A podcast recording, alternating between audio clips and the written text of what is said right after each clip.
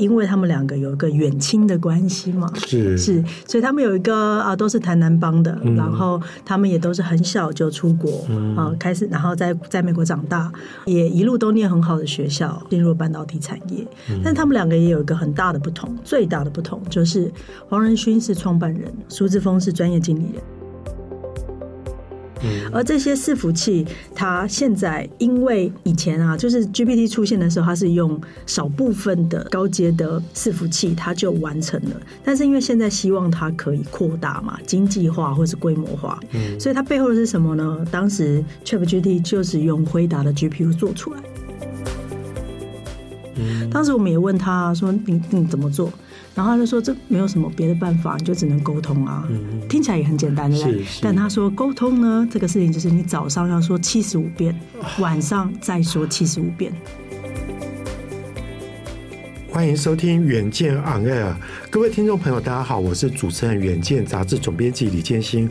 哇，今天我们邀请了两位来宾哦，啊，那都是我们科技组的重磅的记者哈。首先第一位哈是我们科技组的主编罗之颖，之莹好，建兴哥好，各位听众朋友大家好，我是科技组主编罗之颖。哇，那第二位呢，我们很少哈就是这样双开的哈。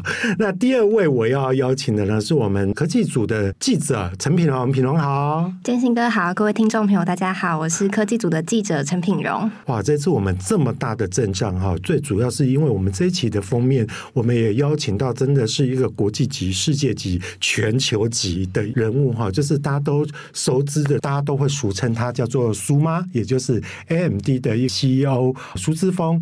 可能听众朋友会觉得很奇怪，你们远见在搞什么？因为其实苏姿丰不是已经都走了很久了吗？已经回回去美国很久，你们怎么现在还在以他作为封面呢？那事实上哈，其实苏姿丰大概是七月底的时候来嘛。那其实八月份的时候，其实他其实已经有把一个独家专访，也就是说在平面媒体的专访的机会留给了远见。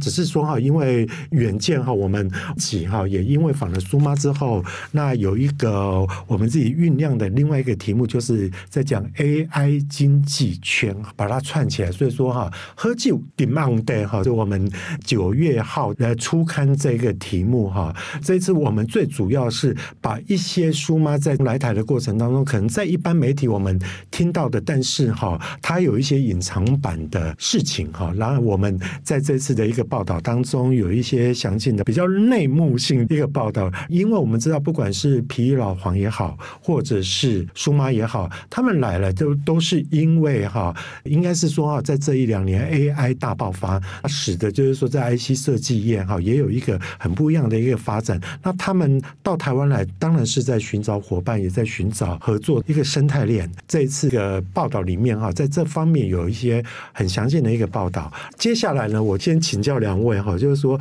哎，这一次哈，你们真的见到苏妈朱志丰庐山真面目，可不可以谈谈你们的感想？就会不会很紧张啊？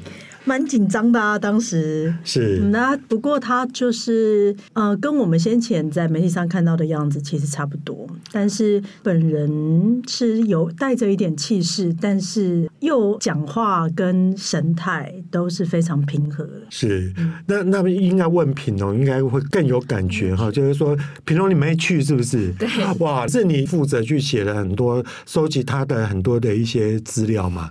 你自己在你自己内心里面。你觉得他是怎么样一个形象跟人物？就是虽然说我没有去呃，就是跟着苏子峰的专访，但是其实他那个时候来台湾的时候，也看到非常多媒体都在报道。比较印象深刻的应该是他跟黄仁勋的反差吧，因为当时 Computex 期间，呃，我也在现场看到了很多黄仁勋的。就是不管是他去其他的摊位站台，或者是演讲等等，其实黄仁勋是一个非常外向，然后很就是很有魅力的人，对对，就是就是很很很渲染，对对对，然后相较之下，感觉苏志峰好像是一个比较内敛，然后比较比较沉稳，然后比较 比较神话吗？我不确定有没有神话，但感觉他的个性是比较内敛稳重，也不是说黄仁勋。好内内内敛的形象，我觉得这两个人的对比还蛮特别的。对是，就就指引你，你果然跟他跟他面对面的在在交谈，他的确像像品龙，品龙代表着是一般哈一般读者跟一般普罗大众的印象哈，那的确他是这样的人吗？我觉得是啊。是哈、嗯。但是因为刚刚平荣有讲到黄仁勋跟苏志峰的不同啊，其实是其实他们两个被拿来一直被拿来比较是有一些道理的，嗯、就是说、嗯、一来是因为他们的生意跟他们的产品相似度其实很高，是以现阶段这个时机点二零二三年来说、嗯，他们的 GPU 产品是完全的竞争者，嗯，嗯。所以他们被拿来比较是很有道理的。嗯、当然，因为也因为他们两个有一个远亲的关系嘛，是。是，所以他们有一个啊，都是台南帮的、嗯，然后他们也都是很小就出国、嗯、啊，开始然后在在美国长大。然后也一路都念很好的学校，进入半导体产业。但他们两个也有一个很大的不同，最大的不同就是黄仁勋是创办人，苏志峰是专业经理人。他们两个因为这个原始属性的不同，身份上面的不同，所以他们在带队或者是想事情跟操盘的方法都是截然不同。也因为这个属性的不同，其实也反映在他们与媒体沟通的方式。刚刚平荣有讲到说，黄仁勋他是非常外放的嘛，啊，对，但他不是不稳重，嗯。但是你不会用稳重来形容他，嗯，对，因为他是非常活泼的，他非常跳跃的，你问他什么，他都可以用一些很俏皮的方法回答。啊，比如说当时他穿，就是一开口就是梗的意思。对啊，他很可爱的，就是我们全部人都很喜欢丢他问各种奇怪的问题啊，他可以快问快答，回答媒体一百个可能都没有问题，都很有很都很有意思的这个问法。但是我们当时看黄仁勋的时候，也觉得他的这个聪明跟这些内敛跟明快，他所有事情都回答的很快。这些他有点，你会觉得他好像可能小时候是一个就是就像就被五人鬼是训练过的。我觉得他小时候应该是雅兹伯格症吧，非常的过动。不是你刚刚在讲讲说哈，一一开口浑身是梗，我就真的想到柯 P。对，然后你又讲到雅斯伯格症，真的是哈，我起码从从知影的一个论述当中就可以知道，就是说，哎，其实黄仁勋就是一个非常聪明的人啊，就绝顶聪明。嗯、那苏之峰是不一样的，他们的聪明不一样，不一样，对，一样聪明，聪明的方式不一样。因为苏之峰他在二十五岁。就拿到 MIT 博士，哦，是是，这个这个简直是，对对对，我们要考上，我们二十五辈子大概也考不上 MIT，对啊，而且他是一路跳级上去，所以他在不到二十四岁，将近不满二十五岁的时候就拿到博士。这二十五岁拿到博士，我还在想我人生要干嘛？他已经完成了大部分学问上面的。哎，品荣，你刚好二十五岁上下，对不对？对，真的，所以说啊，不会啦，你进入远见当员工也是很了不起的一件事情。那当然，在建新哥的麾下，绝对是个非常困难、哦、非常艰巨的一个任务。没有没有没有，这个刚刚从哈知影的一个论述当中啊，最起码我们大概可以知道几个重点，就是说他们待在的都是跟 AI 相关，尤其在 AI 二零二三年哈是一个大爆发的一个时代。那所以说在 GPU 嘛哈，对，就就以前我们都说 CPU 可是 GPU 的一个一个发达，就是跟 AI 的一个连接就非常深。第二个共同点就是说，哎，他们两个都是台湾人，都是台南人，还有一个远亲的关系嘛，好像某一个人的妈妈是某一个人妈妈的姑姑的的的样子嘛。你蛮厉害的，大约就是这个概念，是是是是，是真的远亲。对，然后然后哈呃，你大概就可以，我觉得从这一点最起码我可以嗅到，就是说哇，其实台湾人真的很聪明，难怪哈前阵子呃去年。有一个报道，就说台湾人的智商是平均是世界上是最高的。反正 anyway，我只能说，就是说，其实台湾的人才是是非常多的。那第三点，我必须也要跟听众朋友再再聊一下的，就是说，一个是代表着是超维，然后一个是辉达。那这两个哈，以前其实都是在 IC 设计业是一个非常竞争的。另外，以前都有一个龙头就是 Intel，可是 Intel 这两年好像就都被追赶上了嘛。那其实我比比较好奇的是，想要请教资源，就是说，哎，为什么他们来哈？那整个 AI 概念股整个都都会飙涨，他们到底哈？除了这个这股旋风，它背后真正的内涵、真正的牛肉到底是什么？这个哎，其实他们两个会来，都跟一件事有关，就是台湾的电子供应链啊。所谓的供应链，就是我们整条，就是关于可以制造出很很不错的呃运算型主机哈，因为我们以前的。电脑都是台湾做的嘛，PC 里面各种什么主机板啊，嗯、然后记忆体啊，然后机壳啊，这些几乎都是台湾的供应商做的。这一波之所以红起来，一定是因为 AI 的关系。但是现在已经是九月了嘛，但我们现在谈 AI 谈的很很很很理所当然了。但是你可能想想看，八个月前、九个月前，我们对 AI 的想象，在讲 AI 之前，我们前面那一句一定都是讲说，因为 ChatGPT，对，因为 ChatGPT 它带动了整个世界的开这个天翻地覆的改变。那 ChatGPT 它印证了一件事，就是它用生成式 AI 的方法，可以突破一些过去很难做到的事，嗯、而可以让它做这个突破，最重要的依据是在于呃伺服器上面的这个算力上面的改变。好、嗯嗯。啊，我们谈的是算力，算力的意思就是指呃我在多密集的情多短的时间内可以做出多少的事，叫做算力嘛，有点像呃我说我的倍力有多少，就是我在、呃、马上可以举起来，可以完成什么。嗯、OK，算力也是一样的概念，但是因为为了要实现。GPT 这样子的非常厉害的算力的模式，很像人的这种对话模式，它需要很多的算力，而算力是依赖在于伺服器上面。而所谓的伺服器，其实就是比较大的电脑，或是你的个人电脑的好几倍，就是叫做伺服器啊。只是说它可能没有不一定有荧幕让你看，对。然后它的功能里面并没有，因为我们的 PC 是多功能的嘛，Yeah，就是说它常常是我可以看影片，也可以。做各种文书工作，嗯、但是伺服器它常常是嘛，比如说这五台是专门做训练的，对，这五台是专门做推论的，是。哦，它是有一个分工的，嗯、对，但是它全部加起来一整个资料中心，全部都是伺服器里面组成，嗯、而这些伺服器它现在因为以前啊，就是 GPT 出现的时候，它是用少部分的高阶的伺服器，它就完成了，但是因为现在希望它可以扩大嘛，经济化或是规模化，所以大家都想。然后复制 GPT 它的这个模式，它背后的这个东西，嗯、所以它背后的是什么呢？当时 ChatGPT 就是用辉达的 GPU 做出来的哦，所以就造成了整个风气，就是说哇塞，原来 GPU 可以做这个事情呢？对对，对，原来 CPU 做不到的事情，GPU 都做到了耶！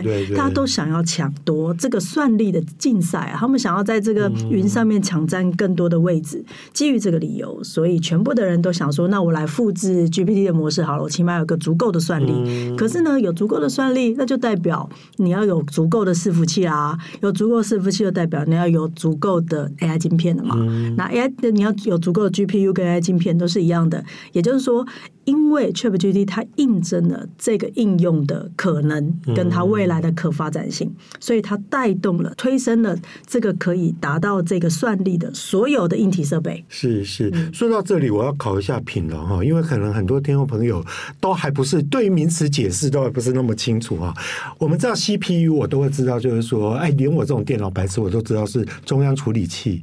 GPU 呢，它的正确的 的中文名字叫叫什么？叫做图形处理器，是，这我不是刻意考品龙了，我大概知道，是刻意的，是我知道品龙知道，但是很多听众朋友可能对这个东西还是模模糊糊的。但从刚刚哈指引的一个解释就可以知道，就是说哈，其实 ChatGPT 的一个发达，那以前 AI 我们都会觉得说距离我们很遥远，就顶多就是有一些机器人的出现，或者是说很会下围棋。可是哈，为什么我们常常都会觉得说，其实 ChatGPT 的出现使得 AI 开始 iPhone 化。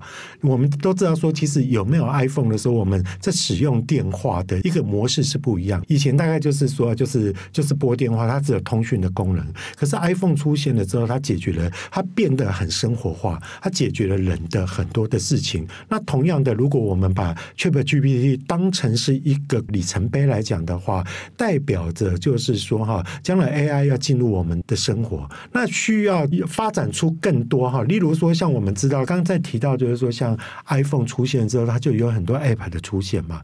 那 App 的出现，那现在也有，也必须要去发展更多的一些应用。好，那这个应用的一个部分，你当然算力就要够。所以说哈，这个时候就会使得图像处理器是不是，就是就我们刚刚讲的 GPU，它被利用的一被需求性就变得更高了啦。那那我想要问一下知音哈，就是说这个跟台湾会有什么关系？为什么啊？不管是苏志峰来讲，或者是说黄仁勋来讲，他们知道就是说，哇，将来他们这个行业要开始发达了。那这个发达，为什么他们的伙伴都会是在台湾呢？就我们刚刚讲到，就是所有的设备都要更新嘛，是所有在云上面的这些伺服器。器设备都要更新，而这些伺服器都是台湾做的，所以他们全部都要进入这些供应链，都要进入一个新的 AI 时代，他们才有办法可以符合我们想要的这个。其实我觉得所有的事都是跟着 GPU 而改变的啦。以前的伺服器一台里面的主角是 CPU，你可以想象，你的，哎、啊，其实大部分以前很多电脑里面有 GPU 啊，嗯、可是我们可能都用不太到，原因是因为 GPU 是一个，它不是一个太新的东西，它是一个很古老就存在的事。那它以前的时代，我们的电脑配置呢？建新哥一定有经历光华商场主是的 主主电脑的时代。是的，至于我问你哦，以前我们常常在在评断一个电脑的等级，在说二八六、三八六、四八六，它指的就是 CPU 吗？对，是吗？哈，后来有 Pentium，后来有 Pentium 了嘛？因为我记得到了五八六、六八六之后就变成 Pentium 了嘛。哇，我还有一点电脑常识。对，那二十年前的常识啊，建新哥。那那这样这样是不是大家听众朋友就会稍微了解一下？就是说以前以前我们在说所谓一个电脑它的运算的一个效能，我们就是用这样来评断嘛。那到 GPU 时代呢？嗯，其实这个事情是有点。怎么讲？有点玄妙，就是说，嗯、呃，你刚刚说的二八六、三六、四八六这个 CPU，、嗯、它本身是它是 CPU 的算算力越来越好嘛？对。但是以前这个推进是来自于制程上面的追进，是就是他们电晶体越来越小，它能够算的东西就越来越复杂。对，电晶体大小就是我们常说的七纳米、三纳米啊，啊，就是这个东西。我懂了。对，OK，好，以前的时代在电脑里面就有 CPU。然后旁边有个东西叫做显示卡，哦、意思是说这个显卡呢，基本上就是 CPU 它的最主要的功能叫做多功能运算。CPU 很厉害的，因为 CPU 它就是你叫它做什么它都会做，所以它叫多功能。而它最重要，它最主要的一个算力的结构是它会做排程。比如说我现在同时教它做，同时教它上网，同时教它打开 Line，、哦、同时教同时打开了一个 Word 档，又开了一个浏览器，哦、我同时教它做这么多事情。CPU 最大的功能就是它会做。排程是是，他会把他的现在的呃算力分散在不同的人、哦、不同的需要打开的这个软体身上，是是是，他就会完成这个任务。对，可是呢，他最主要的任务叫做派工嘛。对，对不对？派工跟分配资源嘛。对，建信哥很懂的。是的，对，是的。那以前的 CPU 比较像小妹我这种主编就对了。对啊，他是专门只做某一种工作，因为像建信哥，你派我任务就是科技线的任务嘛。对对对，对。那 GPU 的任务其实就是算图哈。当你我需要出现一个人形的时候，他的眼睛里面的瞳孔要里面有三个闪光跟两个闪光，看起来呃精细度就会不同。对对对，对，对。但是呢，CPU 只只会派一个工说，你要算出他的眼睛有三个闪光，哦、但是谁帮他算出来是是绘图软体，就是所谓的是的呃显示卡，以前最早叫显卡，后来叫绘图晶片，现在叫 GPU 图像显示器。也就是说，CPU 跟 GPU 他们是一个协作关系。是是。然后那因为这个协作关系是他派工给他做，对不对？对。主要是这样子。最大的这个差异点是在于，你可以把它想象 GPU 是专门专业晶片，它只做某一种工作，嗯、就像我只会写科技线一样。是是。对。可是呢，在这个时代的演进，在最近这十年，因为有一个世界是软体的世界嘛，也就是所谓的机器学习、平行运算、嗯、这些软体的世界，嗯、也就是说，城市码变得有一点点不太一样。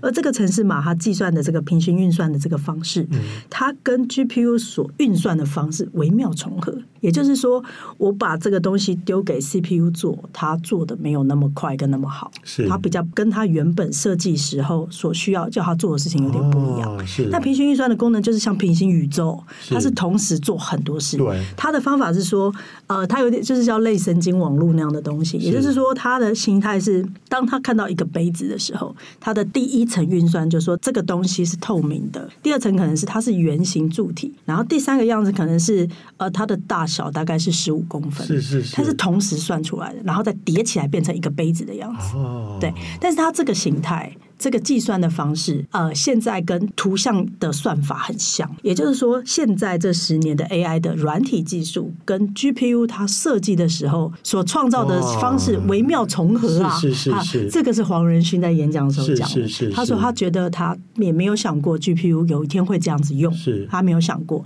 但是因为这这十几年、这十年来刚好遇到的是平行运算的时代、跟机器学习的时代，嗯嗯，以及它所带动的 AI 时代，因为这样，所以。GPU 它的算力就变得很重要，因为 CPU 做不好这件事，做不好是，是啊，你派它做，它没有效率，可能会变得比较慢。太高阶了啦！它就说，就好像是建新哥，如果我丢给你写一个新的科技领域，你会不会觉得啊？我我我我我发抖。对，但是建新哥，你要我派工，我可能不太会。是是是，对不对？我我对整体资源的运算没有概念。对对对，对，这是 CPU 的功能。是是是。但是 GPU 的功能是我专门只算图。是是。然后我又把算图的这个方法拿来做啊机器学习，跟算别的东西。我可以算资料啊。是。对啊，我可以算图像的样子啊。是。这个就是 GPU 跟 CPU 的不同。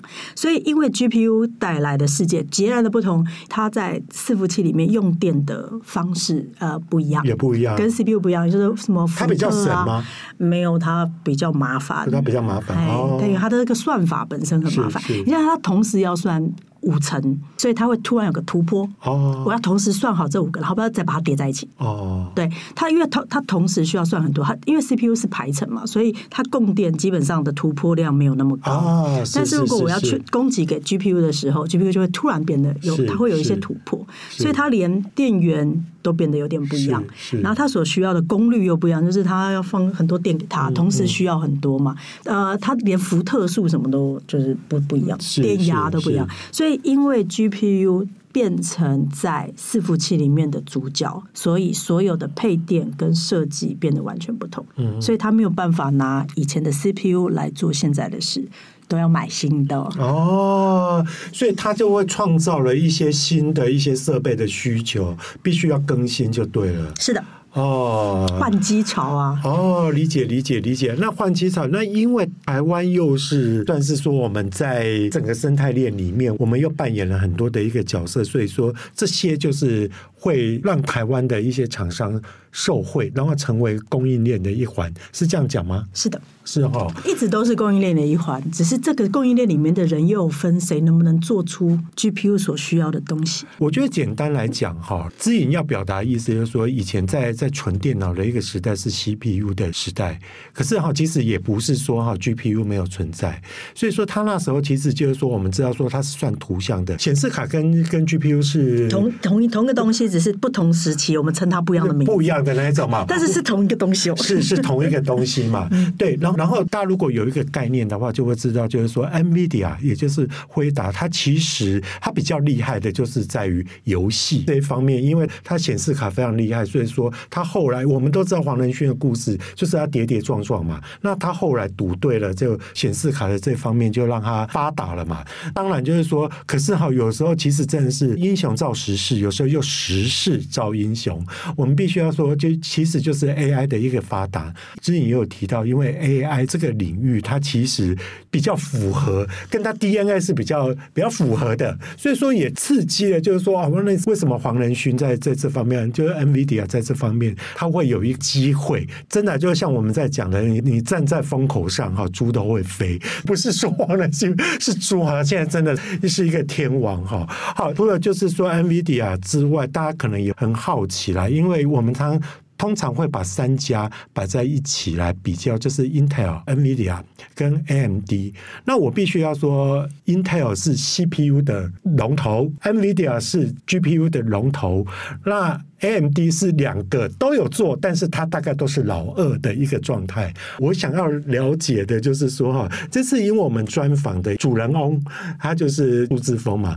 那苏志峰怎么样去看待，就是说他跟这两家的一个竞合关系？其实 AMD 建兴哥在光华商场时代，应该对他也非常熟悉吧？以前如果我们买不起 Intel 的 CPU，就会买 AMD 的 CPU。对对对对对。我们常常说他是就买不起 Intel 嘛。对。但是因为他们其实在功能效率上并没有差异到那么大，尤其在最近这二十年。OK，嗯，这个好，我要有点要解释一下，是说数字风格 AMD 他们。哎，我要怎么形容呢？就是 AMD 他曾经经历过一个低潮，对，这个低潮还蛮有名的。这个低潮是在苏志峰的带领之下走出来的。嗯，而这个低潮其实是因为苏志峰是二零一二年加入 AMD，二零一四年接执行长。嗯，他在接执行长的那个 moment，其实 AMD 蛮惨的，呃，一路往下都很惨。因为很惨的原因是，一来是他们在前几年收购了，就是图像显示卡，也就是 GPU 最早的那一家公司叫 ATI。他们在收购 ATI 的时候。花了很多钱之后，马上遇到金融海啸，他们就整个财务就嘎不太过来。那你如果不够现金，你就无法做研发嘛，这也是相辅相成的道理。嗯、所以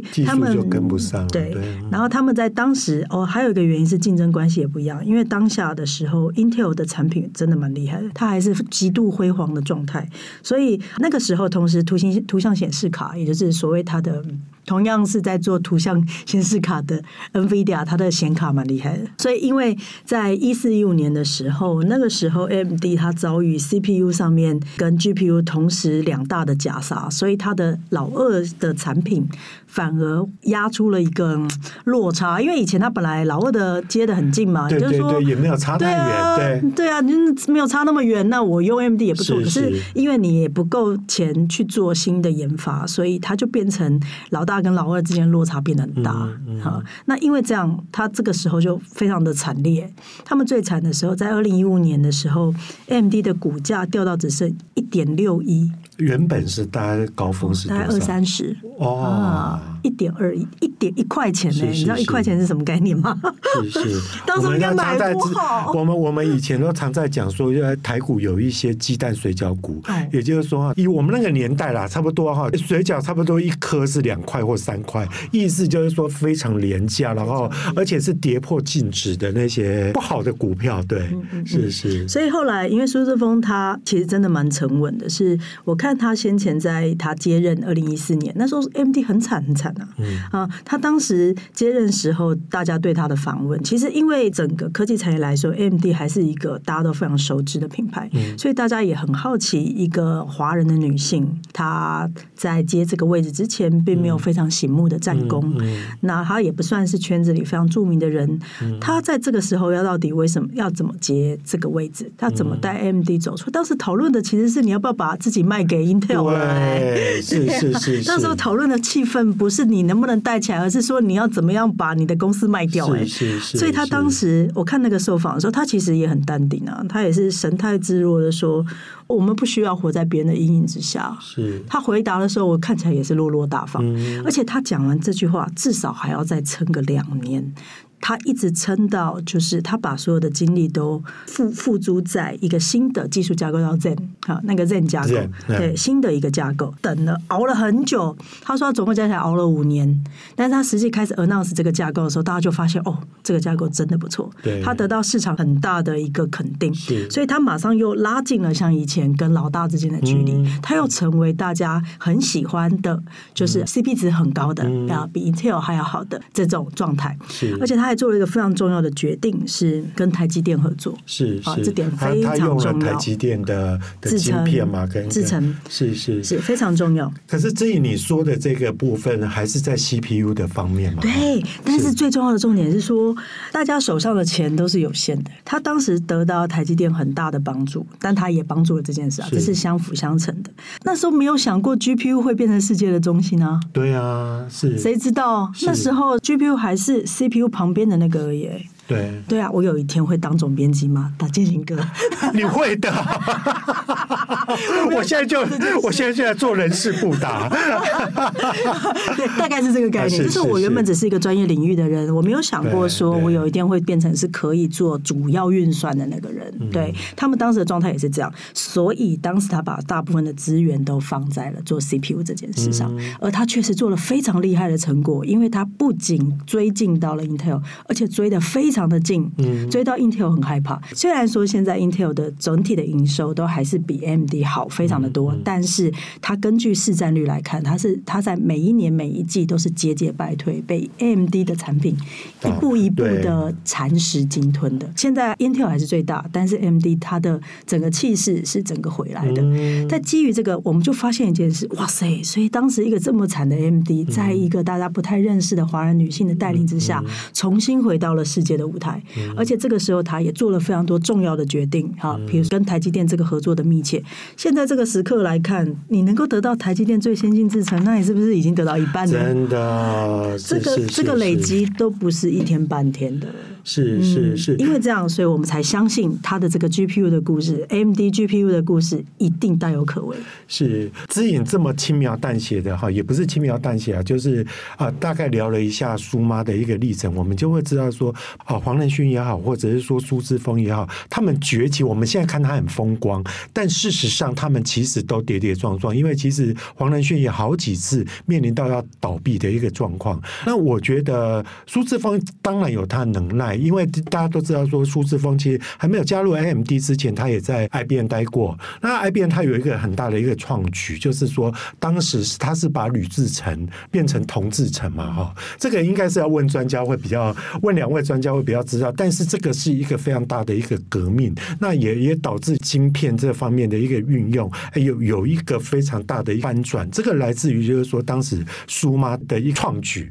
刚刚其实之前也有提到，就是说因为 Intel 一直在 CPU 这方面是一个领头羊，而且它的技术很好，所以我们以前电脑我们都觉得说啊，就是用 Intel 的 CPU 是最那个，那 AMD 大概就是次级是老二。它有一阵子追得很近，股价还不错，可是有一阵子就刚刚志颖讲的被拉开了，所以那时候到二零一二、二零一三、二零一四的时候，那时候其实很惨，因为他那时候技术也跟不上，嗯、那于是就他们没办法，那又救亡图存啊，于是找来了苏妈。当时其实，在戏谷里里面要有一个女性出现，都已经非常难了，更何况还要有一个华人的女性。我听说，好像当时她要进去的时候，因为薪水。一开始还不低嘛，那感觉股东好像还还想要砍他的薪水嘛，对这方面他其实也有很苦过，然后其实他做了几件改革的事情，就是说把他技术给提升，然后以及他有找台积电作为他的一个供应商，另外他也会做了很多断舍离的工作，譬如说他舍弃了那个格罗方德，是、哎、是格罗方德是在他 onboard 之前就已经哦就已经哦就已经、嗯、对，但是当时格罗方德出分出去的时候。他也是制造厂嘛，所以本来也是亲兄弟嘛，所以也都是 AMD 设计的产品，还是给 GlobalFoundries 做，因为先进制程就台积电比较厉害啊。对啊，你一直给亲兄弟做，但是他就技术没跟上。